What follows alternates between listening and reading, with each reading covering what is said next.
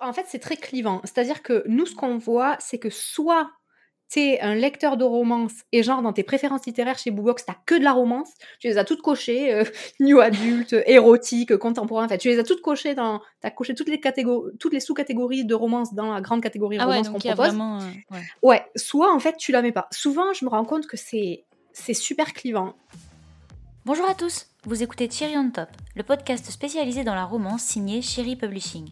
Dans cette émission, plusieurs acteurs s'interrogent sur leur rapport à la romance, l'amour, les relations, la sexualité et la façon dont on les représente dans notre monde actuel. À travers leur métier d'écrivain, d'éditeur, de psychologue, de sexologue, de love store ou même d'application de rencontre, nous vous proposons d'écouter ces conversations afin de mieux comprendre les histoires que vous adorez lire et que nous adorons publier. Bonne écoute Dans ce nouvel épisode, je pars à la rencontre d'Angeline, directrice de Boobox. Alors, Boobox, qu'est-ce que c'est? Vous en avez peut-être déjà entendu parler, mais il s'agit tout simplement d'un service permettant un abonnement à des box d'e-book entièrement personnalisables selon les genres que vous aimez lire. On va donc discuter ensemble de la place de la romance dans ces abonnements, de l'avenir du livre papier, mais aussi de l'émergence du livre audio. D'ailleurs, si c'est un format qui vous intéresse, vous pouvez retrouver dès maintenant plusieurs romans de Cherry Publishing comme Là-haut dansent les étoiles de Pauline Perrier, La dernière muse d'Elcat, Le type au tatouage de dragon d'Heather Eastwood, Le pacte avec le diable de Louise Berglam ou encore Le club des connards de Claire Bertomi. J'en profite pour ajouter que nous avons eu quelques petits problèmes techniques liés au micro dans cet épisode et que la qualité de certaines phrases peuvent s'en ressentir légèrement. On espère que vous nous pardonnerez ce petit défaut et on vous souhaite tout de même une très bonne écoute. C'est bon, je suis revenue. Je suis revenue. Mais du coup, tu, tu me disais qu'il y avait du vent euh, au Canada actuellement. Ouais, c'est ça. Oui, ça s'arrête pas. Donc, on peut pas pro- encore profiter vraiment du balcon parce que ça décoiffe un peu. Mais euh, bon, une fois que yo- le, vent sera- le vent sera fini, ben, on pourra enfin profiter du ciel bleu. Parce qu'on a quand même le ciel bleu, donc c'est déjà ça. Et plus de neige. Et ça fait longtemps que, que, que tu es installée là-bas? Ça va faire trois ans en juin, là. Donc, euh, ça commence euh, gentiment à faire. Ah oui, c'est vrai, c'est vrai. Le- Moi, je sais que je suis restée deux ans en Thaïlande et le temps, il passe vite quand on est à l'étranger. Donc, euh, bon, en tout cas, déjà, je voulais te remercier d'avoir accepté de participer euh, à, ce, à ce podcast. Donc, Cherry on Top, ça nous fait super plaisir parce qu'on aimerait vraiment, on aimerait vraiment en fait pouvoir partager avec nos lectrices euh, des, des retours en fait du monde de l'édition. Nous, on est dans la romance, mais c'est vrai que c'est quand même euh, et, euh, et c'est un monde qui est quand même fermé un petit peu euh, comme, vu de l'extérieur. Donc, ça nous fait super plaisir de pouvoir partager ça avec euh, nos lectrices et, et même les autres gens que ça peut intéresser. Eh ben, et ça me donc, fait plaisir euh, aussi.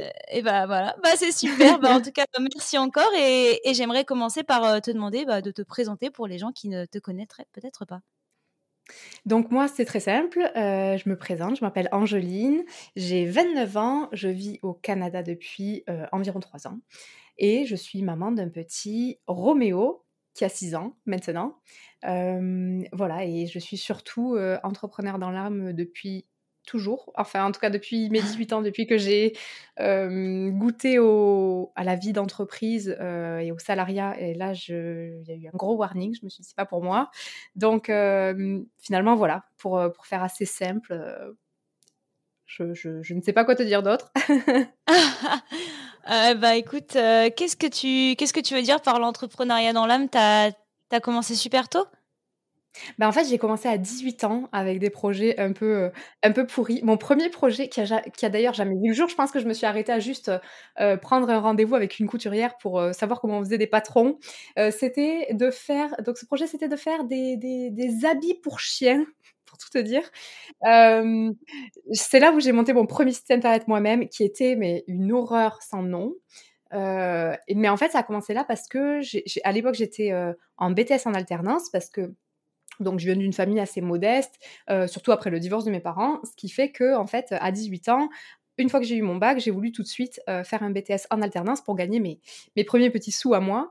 Et là, catastrophe, en fait, je, me, je suis donc, j'étais euh, à la fois à l'école, ça m'intéressait pas, et à la fois en, en bureau, finalement, dans une entreprise, j'étais dans un bureau, moi, dans la section commerciale. Et là, je m'ennuyais comme c'est pas possible. C'était atroce. Le- les minutes étaient des heures. Enfin, mais c'était vraiment, euh, euh, pour moi, l'ennui Et, mais je dois peut-être pas être la seule à, ressentir ça. Quand il est à une, à une, à une intensité forte, c'est limite de la souffrance en fait. C'était intolérable pour moi. Le temps s'étire. En fait, oui, non, mais c'était vraiment insupportable. Vraiment, faire des choses que, qui n'avaient pas de sens pour moi, faire des photocopies, apporter des cafés. Enfin, c'était désastreux. et donc, bon, je, je, pour moi, l'entrepreneuriat, finalement, heureusement que ça m'a plu, parce que je me suis dit, en fait, avec le recul, j'avais pas d'autre alternative, quoi. C'était ça ou le salariat. Enfin, je veux dire, je pouvais pas me dire j'allais gagner au loto ou hériter. Donc ça, ça marchait pas. Les solutions qui restaient étaient quand même un petit peu aléatoires, quoi. Exactement. C'était soit le salariat, soit l'entrepreneuriat. Donc je me suis lancée dans l'entrepreneuriat par défaut au départ parce que je me voyais pas être salariée. Mmh. Et heureusement, merci beaucoup, c'est devenu une passion, si je puis dire, pour moi. Et je pourrais plus vivre sans ça. Donc, c'est un peu pour ça que je dis entrepreneur dans l'âme oui, mais depuis 18 ans, depuis que j'ai compris que le salariat n'était pas pour moi. Avant ça, euh, je pensais que j'allais être salarié comme mes parents, comme mes grands-parents, comme tout le monde dans ma famille, et que j'aurais pas de problème avec ça. Mais ça a été euh, un peu le choc pour moi, ouais, à 18 ans, la réalité. Ouais, c'est sûr, quand tu commences un peu le. Enfin, quand tu rentres dans le monde du travail et que tu te rends compte que vraiment tu, tu n'es pas fait comme tout le monde, enfin, déjà tu te sens bizarre. Et puis tu te demandes comment les gens font peut-être pour vivre comme ça. Non, et puis l'entourage ne comprend pas forcément parce que moi, euh, bien sûr. voilà, euh, famille, tout le monde est salarié. Quand j'ai dit à ma mère, maman, j'arrête mon BTS pour faire des manteaux pour chiens, euh, c'était compliqué, quoi.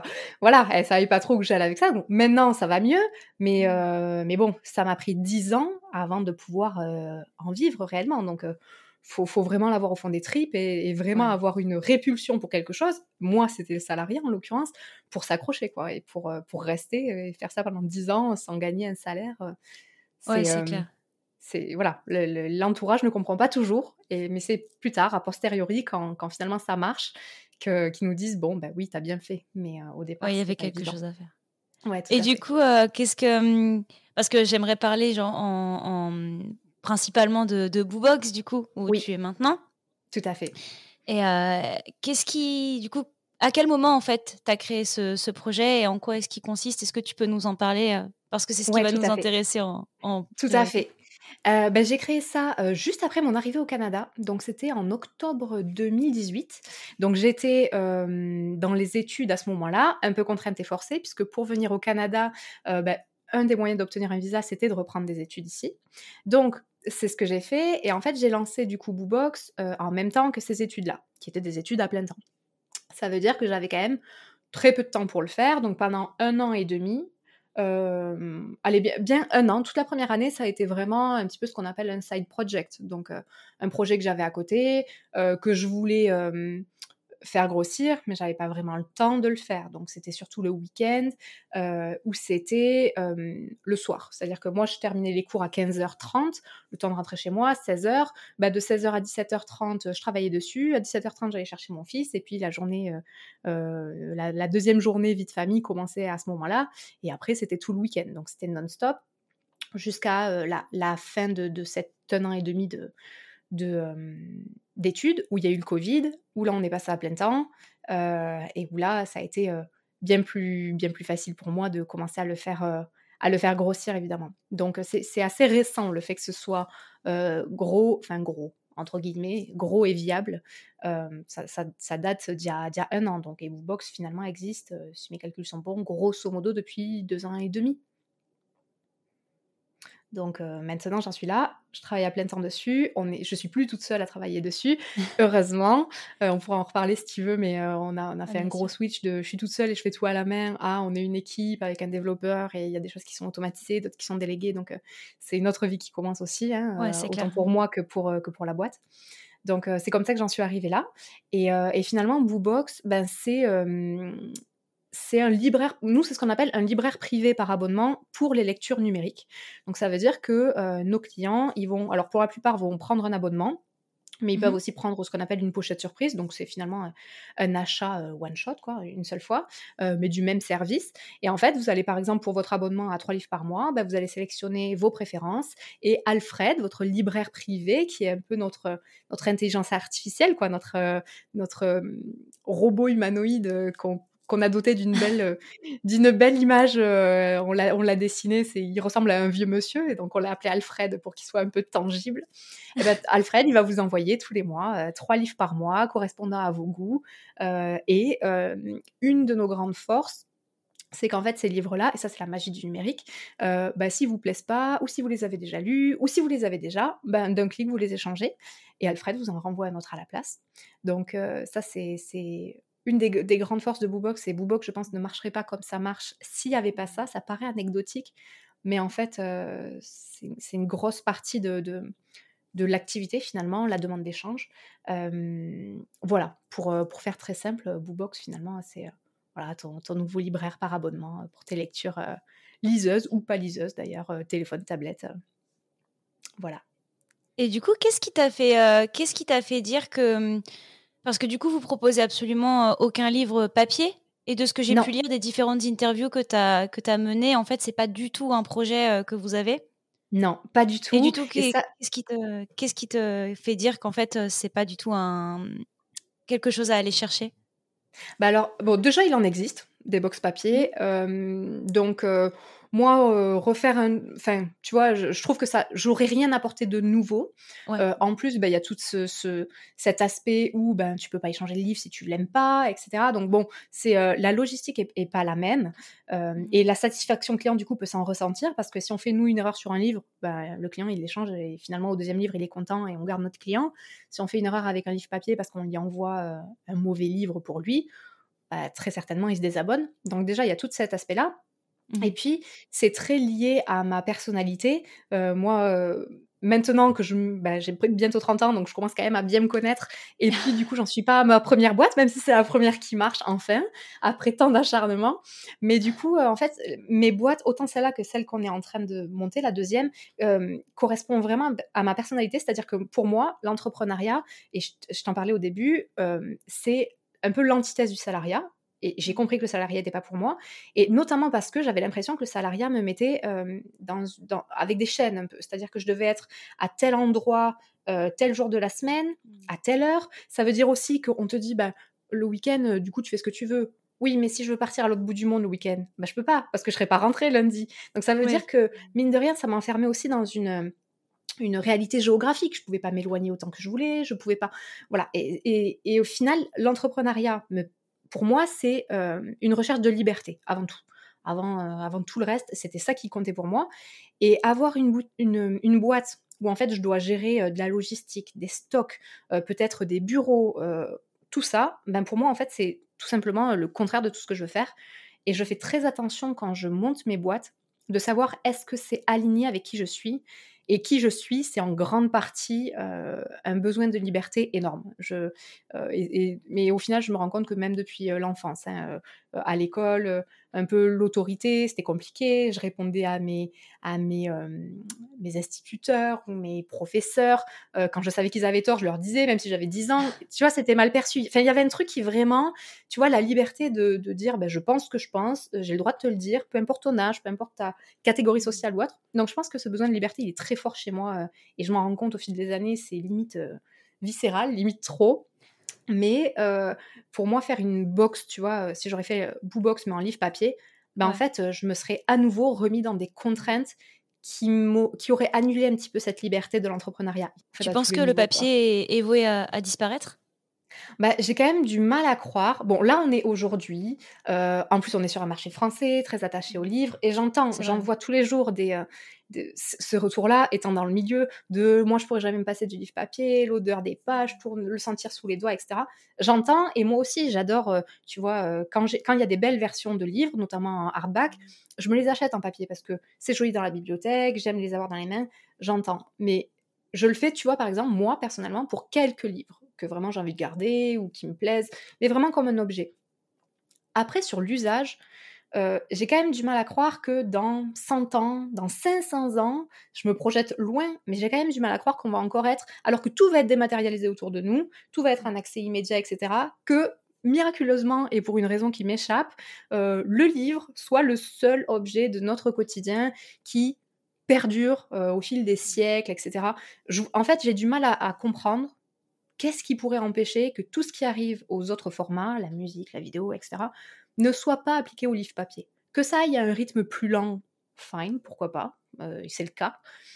Maintenant que vraiment ça perdure et que ça reste comme ça envers et contre tous dans une société un peu plus futuriste, j'ai un peu du mal à, y croire parce que les usages des gens tendent à évoluer dans, l'autre sens en fait. Et on le voit déjà avec Netflix ou Spotify ou tous ces services-là. Donc, euh, j'ai pas de boule de cristal, je peux pas le, garantir à 100%. Mais au fond de moi, quand même, euh, j'ai pas de raison qui me fasse croire que, que le livre papier perdurera comme ça, à part pour, comme je te dis, peut-être des livres de collection. Et peut-être que dans 500 ans, finalement, avoir un livre papier chez soi, ça sera un peu, tu sais, le, trésor de famille qu'on se, donne de génération en génération. Et il en restera comme ça, très certainement, mais un peu des livres bijoux, des livres trésors. Mais après, le livre au quotidien, je suis pas sûre. Je pense que ça me fait un peu penser à hum, ce que tu dis, tu sais, ça s'applique dans d'autres domaines, la musique et tout ça, mais comme les, moi je pensais aux jeux vidéo, où il y a maintenant énormément de CD et de cartouches qui se vendent à des prix exorbitants parce que c'est l'objet de collection. tout à fait. Alors qu'avant, ça avait un usage hyper quotidien et peut-être que le livre, mmh effectivement, à part les belles éditions qui coûtent déjà cher maintenant parce que je pense que c'est déjà considéré comme des objets de collection. Peut-être effectivement. Après, c'est vrai que moi, je suis un peu team papier aussi. bon, après, travailler dans le monde de l'édition, c'est vrai que j'ai quand même un petit amour pour l'objet, je te cache pas. Donc moi j'ai pas j'ai par exemple, j'ai pas de Kindle. Mais, euh, mais c'est un format, moi, je trouve, qui est aussi euh, hyper accessible par rapport à, la façon dont on vit maintenant. On se mmh. déplace beaucoup, les transports maintenant, le Covid, mais les transports en commun, etc. Euh, c'est vrai que c'est quand même plus simple d'avoir une liseuse et beaucoup plus de choix dessus que trois, trois gros livres papier qu'on emmènerait partout avec nous. quoi. C'est vrai que c'est plus compliqué et que je pense que ça correspond plus trop au rythme de vie qu'ont les gens maintenant. Exactement. Finalement, le, le numérique, euh, il existe parce que l'usage se transforme. Et, mmh et est-ce que à terme, euh, c'est euh, la nostalgie et l'émotion qui va primer sur l'usage? Je suis pas sûre. À, la mmh fin, à la fin de votre journée, vous avez beau adorer votre livre papier, si dans les transports il est trop gros à transporter, bon, ben, un jour ou l'autre, vous allez sûrement euh, basculer sur la liseuse. C'est peut-être maintenant, c'est peut-être dans 10 ans, ou ça sera peut-être euh, vos enfants, je sais pas. Mais l'usage, on le voit dans, dans, dans, ce qui se passe aujourd'hui, finalement, l'usage prime toujours sur, euh, sur le reste. Et, et le livre numérique, c'est de l'usage, c'est de la commodité. Donc, ouais, pour moi, c'est l'avenir. Donc, l'avenir peut-être pas de maintenant, l'avenir peut-être de dans 100 ans, même si évidemment, ça, voilà, on, on y a déjà accès maintenant. Mais peut-être que évidemment, euh, il faudra quelques dizaines d'années, ou peut-être la génération prochaine. Hein, peut-être que nous déjà, on est déjà trop, euh, tu vois, on a connu le livre papier quand on était petit, il n'y avait pas de livre numérique, donc euh, on est un peu, on est un peu vendu, voilà. C'est souvent ça. Hein, souvent, des, il suffit d'une génération de plus pour l'avoir connu quand on était petit, pour que ça devienne évident pour nous quand on est adulte. Généralement, quand on connaît quelque chose plus tard, qui, n'est que quand on est adulte, on a plus du mal à y passer. On est plus dans, mais non, moi ce que j'ai connu c'est ça, et on a un peu ce truc émotionnel qui nous empêche. Mais nos enfants qui ont connu ça, mm, je te donne rendez-vous dans 20 ans, on regardera un petit ah bah, peu. Quelqu'un qui a grandi avec Netflix. Euh. Tout à fait. Parce que je pensais au, CD, mais c'est vrai qu'au final, à l'échelle de l'histoire, ça fait même pas. Euh, ça doit faire peut-être 10-15 euh, ans, même pas. Mais je sais pas, mais les CD, c'est pas si vieux. Non. Et pourtant, pourtant maintenant, bah, dans les dans les ordi, il y a parfois pas de lecteur CD.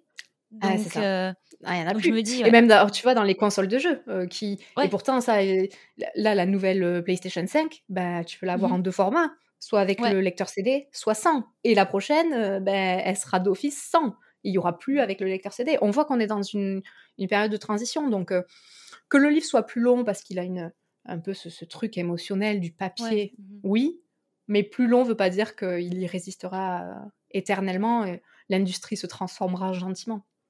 Elle prend le temps qu'elle prend, mais ça, c'est pas grave. Mais du coup, j'aimerais recentrer un peu sur, euh, sur euh, Boobox. Et en fait, mmh j'ai un peu regardé le, site internet et j'ai vu que vous aviez quand même beaucoup de. En tout cas, vous avez l'air d'avoir beaucoup de références. Et je me demandais, ouais. comment, vous, comment vous dénichez un peu les petites pépites Enfin, Est-ce qu'il y a un, process particulier pour avoir bah, cette sélection, justement?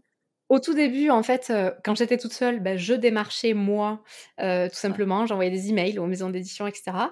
Évidemment, euh, au début, quand on était personne, enfin, je, dis on, mais en fait, j'étais toute seule. mais bon, grosso modo, quand Boobox et moi, nous étions personne, bah, c'était un peu difficile parce qu'en fait, personne nous connaît. D'ailleurs, pour l'anecdote, quand on a lancé, quand, quand j'ai lancé Boobox, moi, je suis un peu en mode, je, teste et puis on verra après et j'aviserai. Et donc, en fait, j'ai monté un site internet en 3-4 jours. j'ai contacté quelques micros influenceuses, mais vraiment micro-micro, tu vois, sur Instagram, qui avaient entre 200 et 1000 abonnés. et je leur ai dit, ben voilà, je vous donne un code promo, et puis partagez-le à votre communauté, tout ça. C'était juste pour voir si ça marchait, en fait. Et moins d'un mois plus tard, on avait 100 premiers abonnés. Là, je me suis dit, bon, j'ai rien à leur distribuer. J'avais aucun partenariat avec personne. Ah ouais, tu y es allé culot euh, complet. Ah ouais. Ah oui, ben moi, en fait, je fais ça. Ça m'évite de perdre du temps. Si vraiment ça marche pas, tu vois, j'aurais pas. Euh, ben, j'aurais perdu. Euh, ouais, c'est ça, une semaine à monter un site internet et contacter des gens. Donc, mais du coup, c'est voilà, le, le, retour de bâton, c'est qu'on s'est pris un bad buzz d'ailleurs au tout début. Mais, euh, mais bon, ça, finalement, on a su rebondir et maintenant tout va bien, on a assis notre réputation et, et tout va bien de ce côté-là. C'était juste pour l'anecdote. Mais oui, au départ, en fait, c'était juste euh, bonjour, euh, on est Boobox, on fait ça, est-ce que vous voulez nous confier vos livres? Et puis souvent, on n'avait pas de réponse, j'avais pas de réponse. et puis quand, quand j'en avais, c'était oui, ben, on va essayer avec ces deux, trois livres, essayer ça, et puis on verra si ça marche, on vous en donnera d'autres. Et en fait, petit à petit, ça, ça, ça s'est vraiment fait tu vois, c'est l'accumulation, de dire, euh, ok, c'est bon, euh, vous me donnez que trois livres, c'est pas grave, on fait avec ça. Et puis, vous voyez que mmh. ça va bien, et puis le lendemain, enfin, pas le lendemain, le mois d'après, ils t'en donnent trois de plus, et trois de plus, et puis finalement, c'est dix de plus, parce qu'ils voient que ça commence à marcher, que ça grossit, que tu les payes à temps, etc. Il y a ça aussi, tu vois, de, que leurs livres sont pas piratés, que ils commencent à, avoir confiance, ils voient que, ok, c'est un nouveau projet, mais ça roule, ça se développe. Et en fait, de fil en aiguille, ben, du coup, tu as un éditeur, puis tu en as un autre qui te répond, puis un autre, puis un autre. Et tu vois, c'est un peu l'effet cumulé. Et aujourd'hui, on a la chance, j'allais dire la chance, c'est pas de la chance d'ailleurs, c'est juste le résultat de ce qu'on fait depuis deux ans et demi. Mais maintenant, c'est plutôt les éditeurs qui nous contactent plutôt que le contraire. Là, rien que les derniers jours, on a reçu trois mails d'éditeurs qui veulent rentrer au catalogue. Donc après, on les prend, on les prend pas, parce qu'on mmh sélectionne aussi sur différents critères. Et le numéro un pour nous est évidemment la qualité, mais il y en a d'autres. Mais n'empêche qu'on a un travail en moins, évidemment. Ils viennent plus vers nous. Euh, et par contre, on, va travailler, tu vois, qu'avec des éditeurs euh, qu'on va appeler petits à moyens. On va pas travailler avec les gros. Au départ, c'était par défaut, parce qu'en fait, les gros nous répondaient jamais. On était trop petits pour les intéresser. Euh, et au départ, j'ai cru que c'était une faiblesse. Tu vois, je me suis dit, mince, on va pas réussir à avoir les gros, etc. Et en fait, au fur et à mesure des mois, je me suis rendu compte qu'en fait, cette faiblesse était devenue une force, limite un argument, parce que, en fait, on avait les petits éditeurs euh, qui avaient des textes aussi bons que les gros, mais mmh qui n'avaient juste pas les, moyens euh, financiers, marketing, d'être en tête de gondole des librairies ou des supermarchés. Et donc, ça veut dire que notre offre gentiment, c'est spécialisé sur on va te trouver la pépite que tu n'aurais jamais trouvée sans nous. Et c'est avec les retours de nos clients qui nous ont dit ça à chaque fois. Ah ben avec vous, j'aurais jamais connu cet auteur, je me serais jamais retourné sur ce livre, en fait, il correspond parfaitement à ce que j'aime lire, etc. Qu'on s'est dit, mais finalement, c'est limite un argument de vente, en fait. De dire, oui, c'est clair. Mmh si c'est pour lire euh, le dernier Musso, tu n'as pas besoin de nous pour le recevoir par surprise dans ton abonnement. Tu vas au supermarché euh, toutes les semaines, tu le vois, il est là, euh, tu le prends s'il t'intéresse aucun intérêt en fait. Contre vous, euh, ça aurait pu jouer contre vous en mode euh, ah bah il nous envoie un truc euh, que clairement je rentre dans un super U, je le vois. Exactement, c'est ça. Mmh. Donc ce que je croyais être une faiblesse au départ est devenu une force et là, comme je te disais, on a des éditeurs qui maintenant viennent vers nous. Le jour où on sera encore plus gros, bah, peut-être que ce sera les plus gros éditeurs qui viendront à leur tour vers nous. Et là, ça serait un peu le, tu vois, le, le dilemme de se dire, est-ce qu'on switch? Est-ce qu'on les accepte? Parce que ben et puis, tu vois, ça flatte l'ego. Tu te dis, ouais, c'est un, gros, c'est un, grand éditeur, il veut travailler avec moi. C'est, c'est est-ce que je tombe dans le piège euh, de ça flatte mon ego et donc je dis oui? Est-ce qu'en fait, j'accepte parce que ça va apporter quelque chose? Ou est-ce que simplement je refuse parce qu'on s'est aligné sur quelque chose qui marche et que les clients aiment, euh, tout simplement? Donc, je sais pas. ça peut être un, mix hein, aussi. Ça peut être des clients qui, euh, plus tard, pourront choisir est-ce que je veux des livres d'auteurs connus éventuellement dans telle proportion dans mon abonnement, un livre sur trois peut-être, euh, et le reste des pépites. Tu vois, peut-être que ça pourra moduler. En tout cas, aujourd'hui, c'est pas le cas. On les a pas, ces éditeurs-là. Mmh. Euh, d'ailleurs, si on les avait vraiment, ça nous demanderait euh, des investissements techniques assez énormes, parce que évidemment, quand tu es un grand éditeur, tu n'as pas les mêmes process ou les mêmes exigences techniques que quand tu es plus petit. tu t'adaptes. Enfin, en gros, c'est pas eux qui vont s'adapter à nous, c'est nous qui devons nous adapter à eux. Euh, ce qui serait normal. Mais du coup, est-ce qu'on y gagnerait, nous? Euh, Je suis pas sûre. Donc pour l'instant, on, est vraiment sur les, éditeurs plus euh, confidentiels. Et donc, pour revenir vraiment à ta question, ben, c'était vraiment un à un, comme du porte-à-porte. Et maintenant, ils viennent un peu plus vers nous. ils entendent parler de nous, donc ils commencent à nous connaître et ils viennent. Mais, mais ouais, au départ, c'était ça. Ouais. Mais je trouve ça vraiment cool. Moi aussi, j'ai trouvé que c'était un, un, bon point. C'est ce que j'ai beaucoup lu sur Internet, en tout cas, que, pendant mes petites recherches, qu'il y avait pas mal de, de petits auteurs, du coup, qui viennent de maisons d'édition forcément moins grandes et que ça avait permis vraiment de, connaître. En plus, c'est gagnant-gagnant parce que si tu veux, le, lecteur, il va peut-être aller voir ce que l'auteur a écrit d'autre, mais il va se dire j'ai découvert cet auteur-là quand même grâce à Boobox, donc je peux toujours tomber sur une autre pépite. Ouais, exactement. Et d'ailleurs, on a des auteurs qui deviennent un petit peu des, stars de Boobox. Je pense, je parle toujours de lui parce que parce que c'est flagrant et que du coup maintenant on échange ensemble et qu'on est limite devenus amis. Mais donc il y a un auteur qui s'appelle Gilles Milo Vasseri qui, qui fait du polar principalement, polar thriller. Mmh et c'est un auteur talentueux et il a été un petit peu la pépite de Boobox. Et en fait, au départ, on, gardait les livres vraiment secrets. Et on le fait toujours, en fait. On, on évite de dire avec tous les éditeurs avec qui on travaille ou quel livre on a parce qu'on veut garantir la surprise. Euh, mais au fil du temps, Boobox grandissant, il y a des groupes Facebook qui se sont créés, des fans de Boobox qui se montent la bibliothèque euh, et donc euh, et qui vont nous demander ah, bah j'aimerais du coup recevoir tel livre et tout. Et, et Gilles Milovaceri par exemple a été un auteur très plébiscité chez nous. Et en fait, ce qu'on faisait, alors on le fait plus parce que Amazon nous a un peu spoté, ils nous ont vu venir. Mais en fait, ce qu'on faisait, c'est que on disait, ben, à chaque fois que tu vas déposer un commentaire Amazon sur un livre que tu as lu sur Boobox et que tu commences ce commentaire par j'ai reçu ce livre dans mon abonnement Boobox, on te reverse un euro de crédit dans ton compte. donc ça a duré plusieurs mois. Genre, on a dû laisser plus de 1000 commentaires sur Amazon qui commençaient euh, par cette phrase-là. Au bout de 1000, les commentaires ont commencé à être refusés, tu vois, modérés par Amazon. Ah, Amazon s'est dit, c'était caché. exactement. Nous, on s'est dit, bon, c'est peut-être le moyen, tu vois, d'aller se faire connaître. Finalement, euh, ça nous a rien apporté de plus. Peut-être qu'il en fallait 100 000 commentaires avant que ça commence à être visible. Mais tout ça pour dire que, par exemple, cet auteur-là, il s'est retrouvé avec plein de commentaires sur tous ses livres, parce qu'on les distribuait tous euh, dans, dans Boobox, sur tous ses livres, euh, avec cette phrase-là devant. Et donc, au bout d'un moment, il est venu nous voir en disant bah Là, je voulais vous remercier parce que, quand même, euh, je commence à avoir beaucoup de lecteurs qui laissent des commentaires sur Amazon. Donc, pour lui, c'est plus de visibilité hein, pour ses livres sur Amazon. Qui, du coup, s'inscrivent à mon groupe Facebook pour suivre mes parutions, pour suivre mon actualité, etc. Et en fait, de fil en aiguille, ben, tu vois, on a contribué aussi à notre échelle, à, faire grossir le succès de cet auteur, euh, si bien que là, au moment où je te parle, euh, dans, deux jours, on a une lecture commune qui commence. On en fait euh, en gros une par saison, on essaie d'en faire une par saison sur Boobox. Donc on envoie un livre, on fait un partenariat avec une maison d'édition ou un auteur indépendant, c'est déjà arrivé. Et en fait, on envoie donc ce livre gratuitement à tous nos clients. Donc, ah, je laisse imaginer que c'est des milliers d'exemplaires numériques. et là, ben, cette fois-ci, tu vois, c'est avec la, nouveauté de, Gilles, qui s'appelle Diabolica, et qui sort là le, 16 avril. Et donc, on envoie ça à tous nos clients. Et donc, tu vois, on, fait vivre aussi la communauté, et on met des auteurs en avant.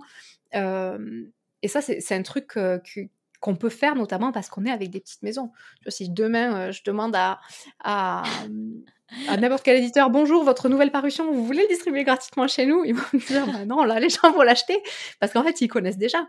Mais euh, moi, les gens qui connaissent pas encore Gilles Milo, Gilles et qui vont le découvrir par ce livre-là, ben, je suis assez, euh, assez convaincue que l'auteur étant tellement talentueux que tous ces autres livres après seront achetés par ces personnes-là, et que tous les précédents seront certainement aussi achetés par ces personnes-là, parce qu'ils l'auront découvert à travers cette opération-là. Donc euh, effectivement, comme tu disais, tout le monde est gagnant, et nous, c'est, c'est notre, euh, notre credo, en fait. S'il n'y a que nous qui sommes gagnants, bah, quel est l'intérêt pour les éditeurs de travailler avec nous? Il faut toujours les tirer vers le haut, euh, les éditeurs et leurs auteurs. Il faut que tout le monde s'y retrouve pour qu'on soit attractif. Donc que les... C'est un peu tout, tout ce qui est difficile, c'est que on travaille, ça je le dis depuis le début, on travaille à 50% pour nos clients et à 50% pour nos éditeurs partenaires. C'est pas tout pour nos clients et nos éditeurs partenaires, c'est un peu la dernière roue du carrosse, etc.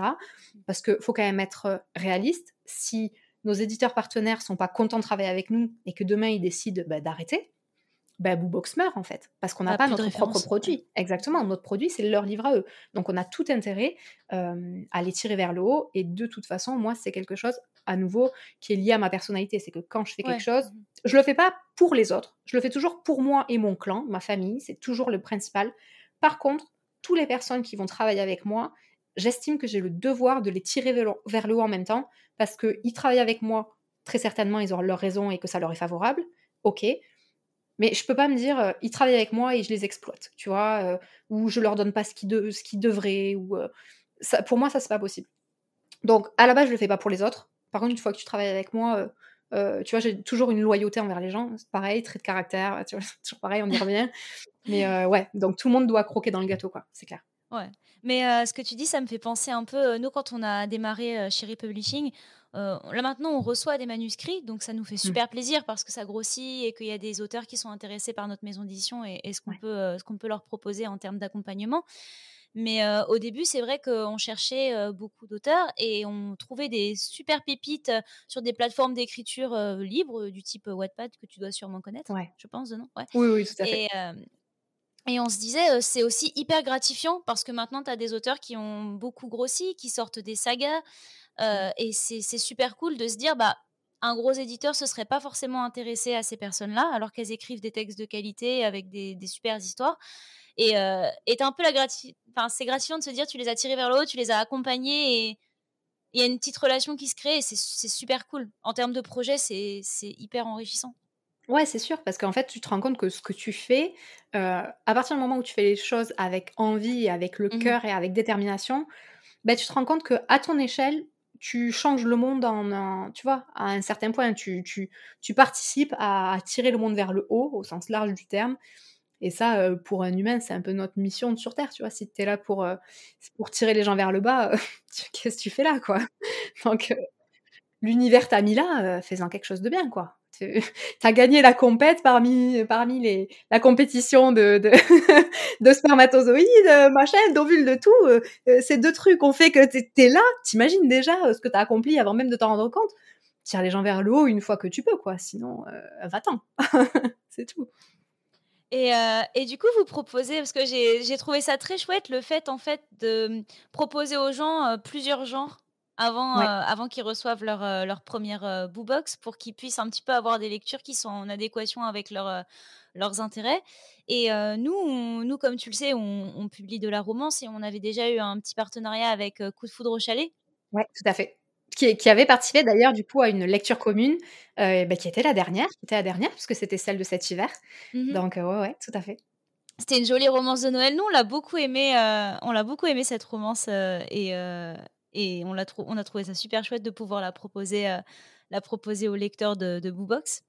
Et, euh, et, je voulais savoir justement, euh, qu'est-ce que tu pensais peut-être de ce genre-là, la romance en particulier? Est-ce que c'est un genre, par exemple, qui est apprécié des lecteurs de Boobox ou c'est pas du tout un genre qui est recherché? Qu'est-ce que tu en penses Alors, si. Et par contre, la romance, c'est très. C'est, en fait, c'est très clivant. C'est-à-dire que nous, ce qu'on voit, c'est que soit t'es un lecteur de romance et genre dans tes préférences littéraires chez Boobox, t'as que de la romance, tu les as toutes cochées, euh, new adulte, érotique, contemporain, fait, tu les as toutes cochées dans, t'as coché toutes les catégories, toutes les sous-catégories de romance dans la grande catégorie ah romance qu'on propose. Vraiment, euh, ouais. soit en fait tu la mets pas. Souvent je me rends compte que c'est c'est super clivant et en fait c'est enfin c'est pas si bête que ça parce que moi je me rends compte, il y a eu des périodes quand j'étais un peu plus jeune où j'allais lire beaucoup de ça et je lisais que ça et le jour où j'en avais fait une overdose, j'en lisais plus du tout et euh, j'allais lire des genres plus variés. Mais mmh. c'est vrai que j'ai l'impression que quand tu es euh, en mode je veux lire de la romance, je ne sais pas pourquoi, mais tu as envie de lire que ça. Donc, euh, en tout cas, nous, c'est ce que, ce que j'ai observé moi de mon expérience personnelle. Et ça s'est vu sur Boobox. C'est soit, c'est limite le gang, tu sais, soit tu es un lecteur de romance, soit tu l'es pas.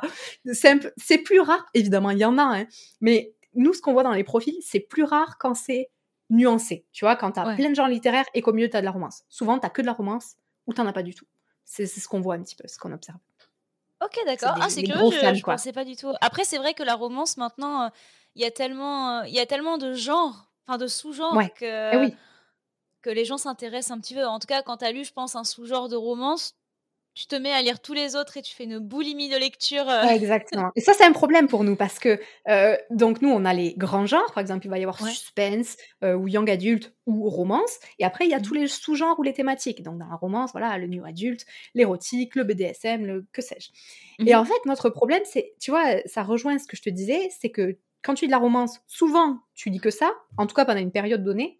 Et Mhm. limite, comme tu dis, tu lis qu'un sous-genre de la romance. Et ça veut dire que des fois, on a des clients qui vont nous mettre je veux euh, de la romance et que érotique ou que contemporaine. Ou que... Et du Ah coup, ils sont que dans ce mini-segment. Et au bout d'un moment, on a beau avoir des éditeurs partenaires euh, euh, qui ont des catalogues vastes, c'est pas un puissant fond.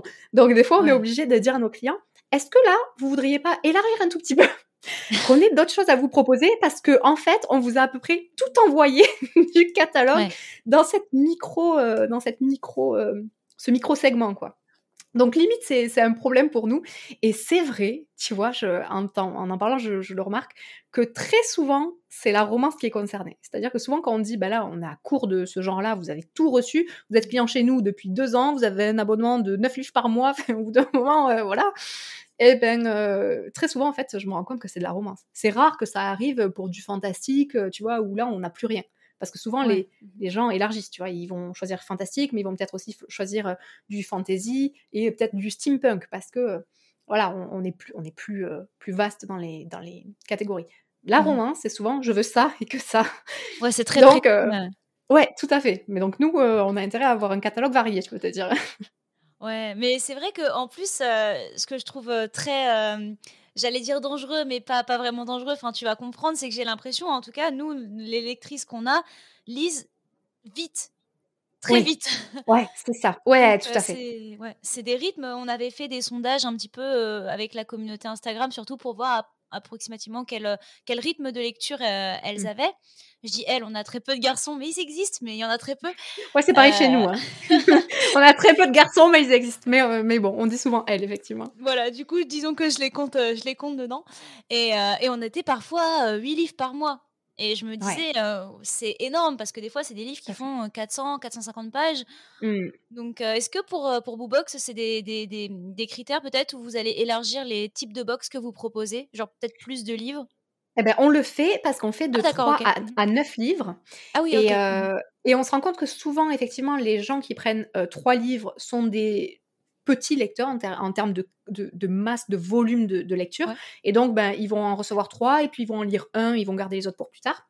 Alors que ceux qui vont nous prendre des abonnements 9 livres par mois, ils en consomment. C'est-à-dire qu'à la fin du mois, ils nous envoient souvent des messages en mode « Il me tarde de recevoir ma prochaine sélection, j'ai tout lu, j'ai plus rien à lire ». C'est inhumain presque. Ah c'est ça. Je- moi, je me demande toujours, mais comment vous faites? C'est impossible. Comment vous faites pour lire autant? Mais du coup, euh, ça nous met limite la pression en mode. euh, on se de- pour, franchement, je me suis déjà demandé, mais est-ce qu'il faudrait pas qu'on augmente à euh, 10, 11, 12, 15 livres par mois? Ça me semble tellement énorme. Je me dis, mais c'est- Ouais. c'est pas possible. les gens Après, lisent à une vitesse, ouais. c'est fou. Mais il y en a qui, euh, on en a de plus en plus, qui partagent leur abonnement. Sur Boobox, tu peux créer jusqu'à 4 profils, euh, y ouais. compris des profils enfants, euh, enfin en tout cas des profils pour tes enfants, et leur attribuer, euh, par exemple, tu as 3 livres par mois, bah, tu crées deux profils, admettons, un pour maman et un pour l'enfant, et tu vas dire, ben, je veux deux romans par mois pour moi, dans telle et telle et telle catégorie, et un roman pour mon deuxième profil, qui est mon enfant, dans la Ah, catégorie c'est hyper cool ça. Exactement, ouais, dans la catégorie d'âge euh, 6-8 ans, par exemple. Et donc, tu peux moduler. Donc, des fois, on a des. Des... Souvent, c'est ça. Des fois, c'est entre sœurs, euh, mais souvent, c'est c'est, euh, maman-enfant, ce qu'on voit. Euh, et tu vois, par exemple, quand elles ont reçu trop de livres qu'elles n'ont pas encore lu de Boobox, bah, elles vont changer leur répartition. Elles vont dire, bah, j'en veux zéro pour moi ce mois-ci et euh, trois pour mes deux enfants que je répartis en deux pour le plus grand, un pour le plus petit. Enfin, ils peuvent faire leur répartition, Mhm. leur répartition comme ils veulent et le changer autant de fois qu'ils veulent. Euh, et donc, euh, voilà. Et on se rend compte que c'est ceux qui ont le moins de livres qui, tu vois, qui vont être moins boulimiques. euh, Ouais. de, de lecture et qui vont euh, alors ce qui est ce qui est un des, des- je te parlais des avantages au au départ de Boobox mais un autre Ouais. c'est que nous contrairement à tu vois à, à l'abonnement d'Amazon euh, où, où tu, tu payes tous les mois pour avoir un accès à une bibliothèque finalement et quand tu payes Mhm. plus ben t'as plus donc en fait c'est comme si on te prêtait des livres nous euh, quand tu reçois un livre Boobox il est à toi c'est comme si tu l'avais acheté donc ça veut dire Ah qu'après ouais, donc tu tu télécharges télécharges le fichier. mhm. Exactement, tu le télécharges, tu mets dans tes appareils, etc. Euh, ce qui veut dire que, en fait, tu peux rester abonné un an, ne, lire- finalement qu'un seul livre par mois, mais c'est pas perdu. Parce que tu sais que les livres, tu les as, ils sont dans ta bibliothèque, ils sont à toi. À tout moment, tu mets ton abonnement en pause, ou tu le résilies, ou pas. Mais en tout cas, tu sais que ces livres, tu les as. Donc euh, ça, c'est vraiment euh, un gros point fort qu'on a. Et voilà, donc c'est aussi une, pratique qu'on voit de ceux qui ont trois livres par mois, qui lisent un peu moins, mais qui du coup n'arrêtent pas forcément leur abonnement parce qu'ils savent que soit ils peuvent le répartir sur d'autres profils, euh, Mhm. le temps qu'ils lisent, euh, qu'ils écoulent leur stock, entre guillemets, euh, soit ils peuvent, euh, ouais, c'est un peu ça, soit ils peuvent bah, tout simplement consommer plus tard. C'est pas perdu. Ils ont... Ouais. Bah, Par contre, quand tu payes un abonnement, tu vois, à une bibliothèque numérique illimitée, déjà, t'as pas le service euh, du libraire, quoi. En fait, euh, c'est Il n'y a pas Alfred. il n'y a pas Alfred, et du coup, tu as la, la même problématique qu'en librairie. C'est-à-dire que ben, les- ces plateformes-là, elles vont te mettre en avant les livres qui se vendent le plus, qui sont les plus connus du public. Et donc, en fait, rebelote, tu sais exactement pareil que quand tu vas dans ton supermarché, tu as les plus connus devant toi et les autres. Alors, et en plus, souvent, ces plateformes vont te dire, eh ben, nous, on a, euh, genre, elles te disent 500 éditeurs partenaires, 1000 éditeurs partenaires. Et là, moi, je me dis, mais quel intérêt euh, En fait, euh, du coup, ils sont pas visibles parce qu'ils sont noyés dans la masse et Ouais. noyés derrière euh, le top 5 qui est toujours devant. Qu'est-ce que tu. Enfin, là, je- du coup, je me demande quel est l'intérêt pour un éditeur d'aller sur ces plateformes parce qu'au départ, tu te dis, ben, c'est un autre moyen de se faire découvrir. Mhm. Mais en fait, euh, non seulement personne te voit, en règle générale, euh, mais en plus, quand on te voit, quelle part du gâteau tu prends? Parce que qu'est-ce qui te clair. reste? Tu, tu, tu sépares un gâteau en 500 parts, il te reste 3 miettes. Nous, le- ce qu'on fait avec Bookbox, et c'est pour ça qu'on sélectionne beaucoup les éditeurs partenaires avec qui on travaille, c'est que le but, c'est d'en avoir pas le moins possible, mais presque, pour avoir que les meilleurs dans leur catégorie, euh, et que chacun ait une part du gâteau significative. Et ça, on a, on a réussi à le faire depuis le début. Et il y a après le, le Covid, par contre, où on a eu un gros coup, euh, en fait, on s'est rendu compte que l'acquisition client euh, ne fonctionnait plus, mais du tout. C'est-à-dire ce que j'allais te dire. Est-ce que le. Covid, euh, est-ce que le Covid Bah, a changé quelque chose? Ouais, alors, euh, et tu vois, j'ai demandé aux éditeurs partenaires, je, me suis, je leur ai dit, mais est-ce que vous avez vu la même chose pour le numérique? Et là, ça a été très partagé. Certains nous ont dit, non, nous, au contraire, on a plus de lecteurs. D'autres nous ont dit, oui, nous aussi, on a vu nos ventes décliner. Les indépendants aussi ont vu leurs ventes décliner à une certaine période. Beaucoup nous l'ont dit. Et en fait, moi, je me suis dit, mais, mais pourquoi euh, il y a certains éditeurs qui voient leurs ventes augmenter Et nous, euh, certes, on a nos clients actuels, donc qui nous maintiennent, mais bon, euh, il y a un taux de désabonnement normal. Donc petit à petit, si tu n'as pas de nouveaux clients, ben, le taux de désabonnement fait qu'au fil des mois, t'en perds. C'est ce qui est logique, tu ne veux pas rester abonné à un service toute ta vie. Et du coup, on s'est dit, mais c'est quoi le- la raison? Et ma théorie, c'est qu'une théorie, mais pendant le confinement, tu sais, il y a eu beaucoup de livres grat- offerts gratuitement, des livres numériques, etc. Et en fait, les gens ont été abondés de euh, tenez tel livre gratuit, tel livre gratuit, tel livre gratuit. Et donc là, euh, c'est un peu, il y a, il y a- en fait, il y a deux théories dans ma théorie. La première, c'est qu'ils ont reçu des livres gratuits qu'ils n'avaient pas demandé, et ils se sont rendus compte qu'en fait, ils les lisaient pas, Et parce que souvent, Ouais. en fait, quand tu reçois des livres gratuits comme ça, très souvent, tu les lis pas, euh, pour X ou Y raison. Euh, et donc, ils, se sont, ils se disent, ben, pourquoi je vais m'abonner à un service de livres numériques alors que les livres qu'on m'a envoyés gratuitement, je les ai même pas lus? Ça, c'est la première théorie d'après moi. Euh, et la deuxième, c'est que le, le- le Covid, après, après cette vague de euh, services gratuits parce que vous êtes confinés, etc., euh, en fait, il y a eu beaucoup après de, une vague de promotion avec vraiment des titres à prix cassé. Il y en avait déjà avant, mais j'ai l'impression que ça s'est euh, accentué. Et, et tu te dis, ben, pourquoi je vais aller payer euh, 14,99€ par mois pour recevoir trois livres alors que je peux avoir des livres à 1€, euro, tu vois, par exemple. Ouais. Et le truc, c'est que souvent, euh, en- encore une fois, ce n'est que ma théorie, ça vaut ce que ça vaut. Mais du coup, tu te dis que peut-être les gens vont pas chercher plus loin. Euh, J'ai déjà ça qui m'est proposé à 1 euro, pourquoi je vais aller m'abonner à un service à 15 C'est normal, tu vois, c'est, c'est ben, j'ai une robe verte, une robe bleue, la verte elle est en promo, ben, je vais prendre la verte, c'est la même, Mm. euh, machin, mais juste la verte elle est en promo, la bleue non, bon, ben, je prends la verte. Ben, du coup, je, je me demande quand même si, de par notre modèle, et tu vois, le modèle surprise, etc., si on subit pas euh, ce, ce truc-là, en fait, ce, ce contre-coup du confinement où, où on a pu croire au départ que ça allait nous favoriser, même si en fait on s'est rendu compte dans la période du Covid qu'on n'a pas eu une acquisition cliente, euh, une acquisition client pardon, vraiment supérieure à, à, à la moyenne. Ouais. Mais, euh, mais par contre, je pensais pas, tu vois, que ça nous défavoriserait après. Et j'ai quand même l'impression que c'est clairement le cas. Mais euh, là, du coup, on a trouvé une, une autre méthode d'acquisition client. Euh, pour l'instant, j'en parle pas trop. Euh, Mm. En plus, c'est une méthode qui se voit. Donc, au bout d'un moment, les gens verront comment on fait. Et, mais j'ai pas envie que pour l'instant, on a fait des premiers tests, ça marche super bien pour nous, ça repart. Euh, mais voilà, on- quand ça sera trop visible parce qu'on en aura trop fait, ben, tout, le monde le, tout le monde fera peut-être pareil dans le, dans le milieu euh, du livre. En tout cas, les, les tests qu'on a fait sur notre niche marchaient super bien. Maintenant, on, va, dès cette semaine-là, on a les premiers tests qui vont avoir lieu euh, de cette nouvelle méthode sur des, des, cibles beaucoup plus larges, tu vois, pas des niches lecture. On verra si ça marche aussi bien. Et je croise les doigts parce que, voilà, c'est. Mais c'est un peu le, le problème de l'entrepreneuriat, c'est qu'il y a un truc qui marche à un moment T.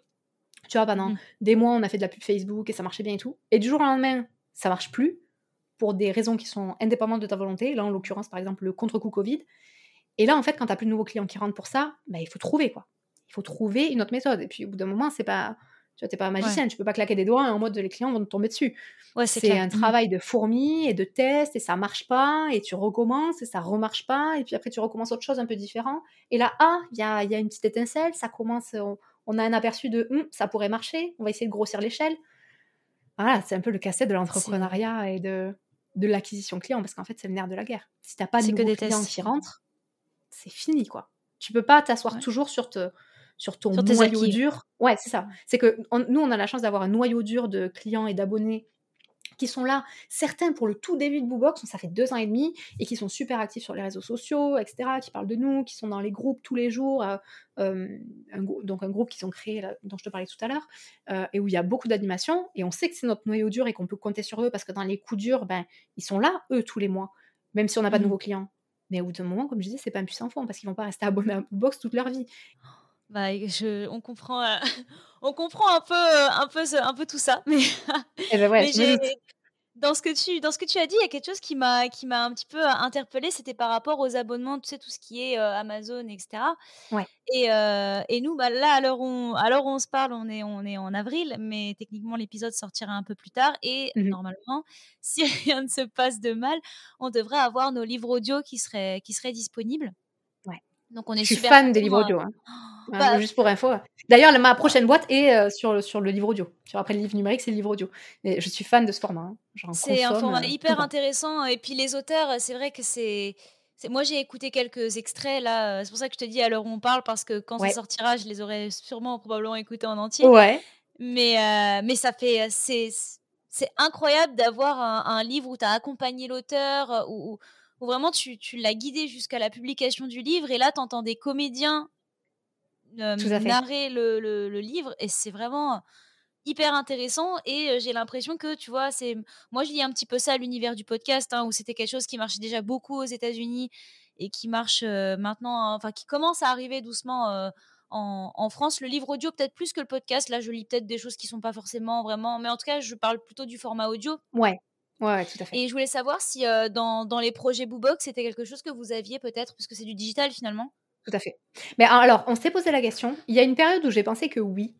Mais là encore, tu vois, euh, et c'est pour ça que finalement j'en suis venue à monter une autre boîte euh, sur le livre audio. Plus.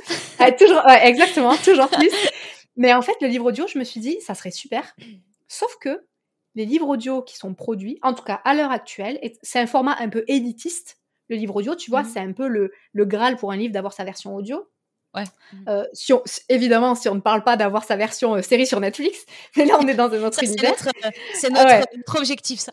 Ah ouais, ça, bah, je pense que c'est l'objectif de tout le monde. C'est vraiment l'autre level. Et dès que tu vois des séries sur Netflix et que tu vois dans les trucs que c'est basé sur un roman, t'es là, oh putain, oh, putain. pardon pour le gros mot. Mais ouais, c'est ça. Mais, mais c'est quand même un format élitiste. C'est-à-dire que souvent, en tout cas aujourd'hui, ça coûte tellement cher de faire un livre audio et le marché est encore limité que souvent, bah, les livres qui vont être produits en audio, c'est des, des, livres dont on est sûr qu'ils vont marcher. Euh, on, veut rentrer dans nos frais.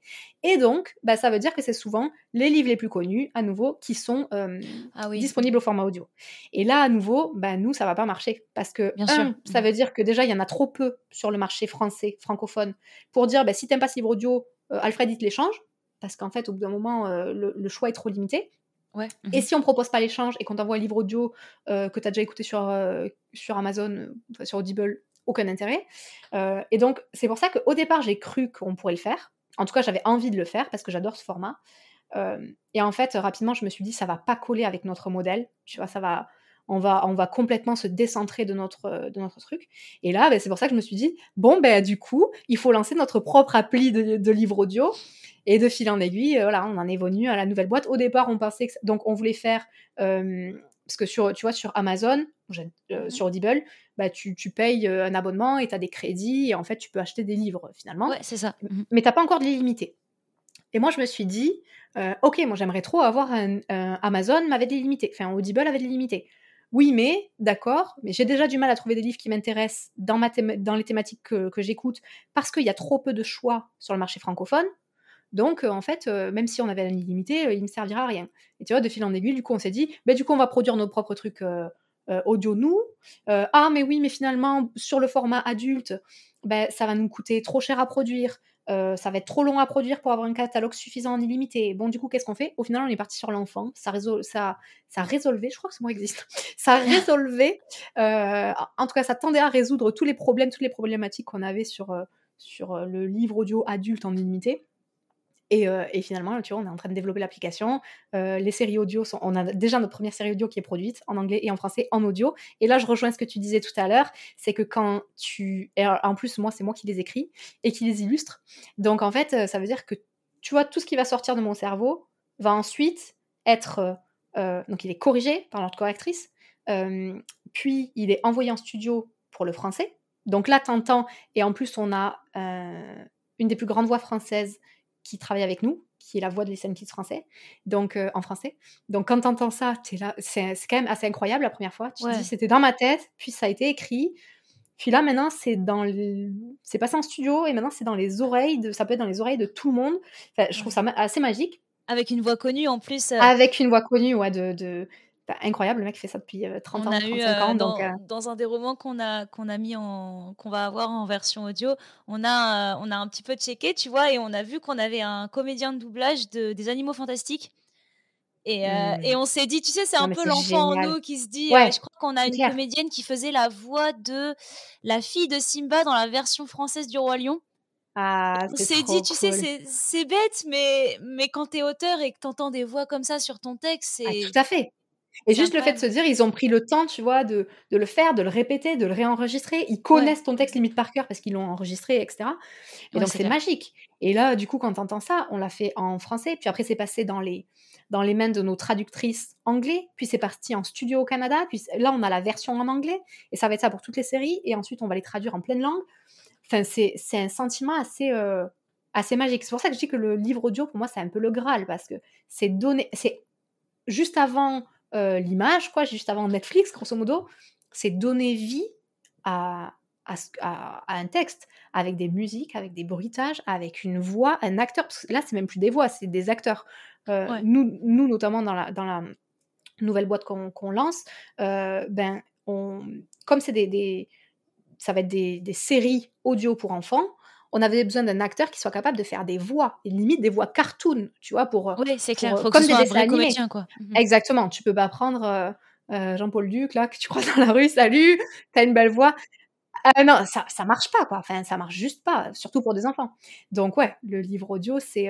Mais, mais voilà, c'est pour toutes ces raisons, on n'a pas pu l'intégrer dans Boobox.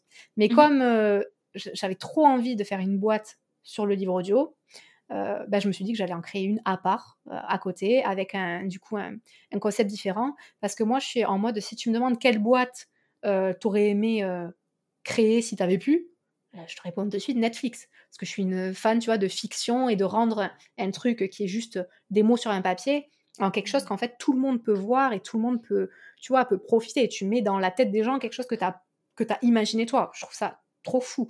Sauf que créer un Netflix ça demande des moyens juste euh, gigantesques. je pense. exactement. Et ça demande euh, une liberté euh, sur laquelle tu renonces, hein, parce que quand tu veux faire des boîtes comme ça, en fait, tu t'as pas les menottes, hein, tu vois. Admettons que tu es salarié, tu as des menottes lambda, eh ben, quand t'es PDG de Netflix, t'as des menottes en or. Bon, ben fine, mais c'est quand même des menottes, tu vois. Euh, c'est pour te faire la comparaison, en fait. Si je me sentais pas libre en salarié, je serais jamais libre non plus en ayant la plus grosse boîte du monde, quoi. Bien sûr, ouais.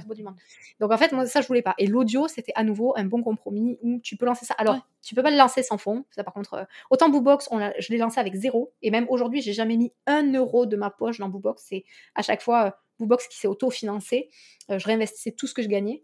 Autant pour lancer du livre audio, c'est impossible. Tu vois, juste pour lancer euh, la première version de notre euh, application, déjà, il faut développer l'app, euh, et avec mmh des, séries, les premières séries en français et en anglais, c'est 25 000 à 30 000 euros d'investissement.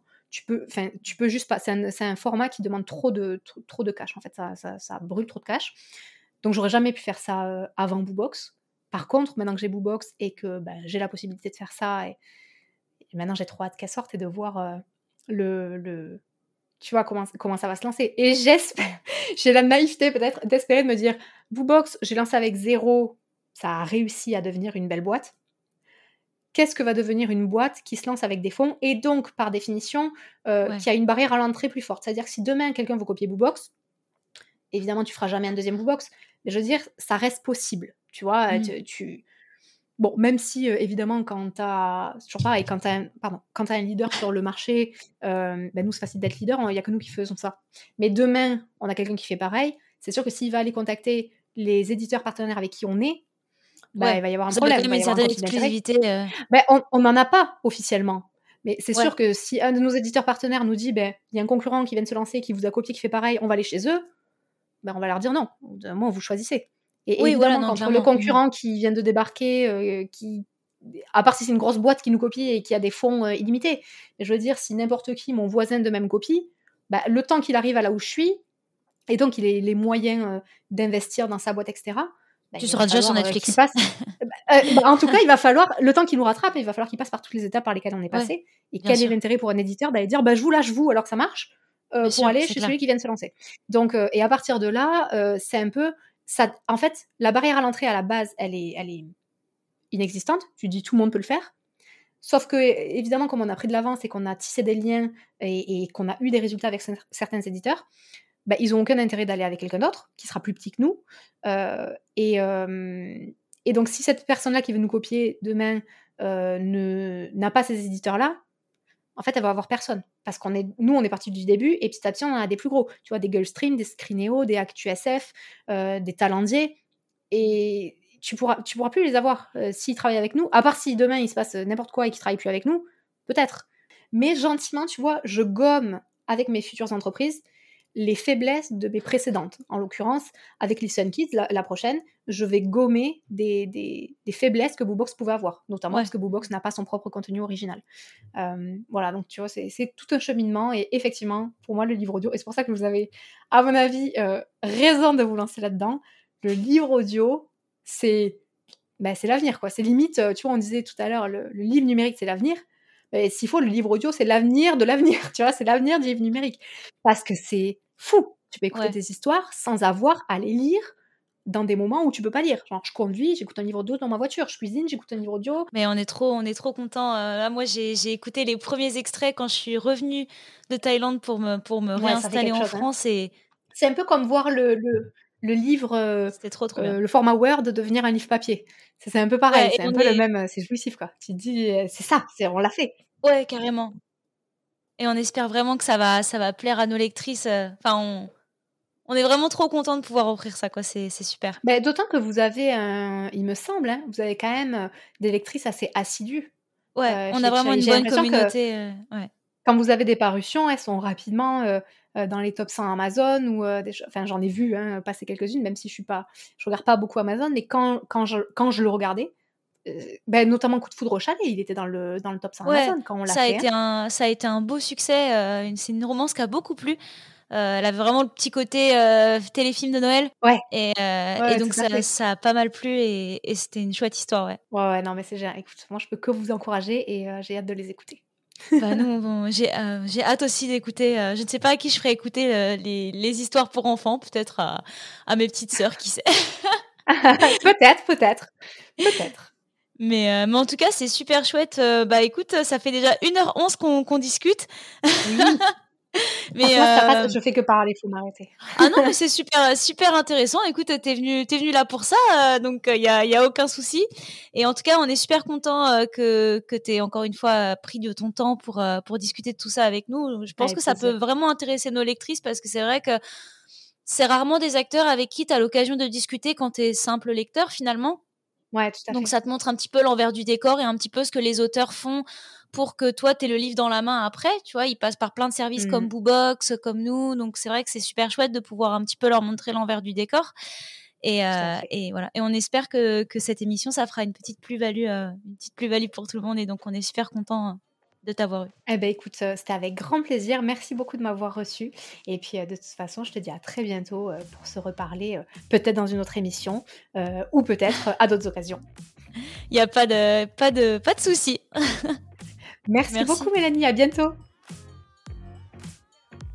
Merci à tous d'avoir écouté cet épisode. Si vous souhaitez suivre Cherry on Top, n'hésitez pas à vous abonner à l'émission via Apple Podcast ou toute autre application de podcast que vous préférez utiliser, et à nous laisser 5 étoiles et un petit commentaire, ça nous aiderait à faire grandir le cerisier. A bientôt pour un prochain épisode.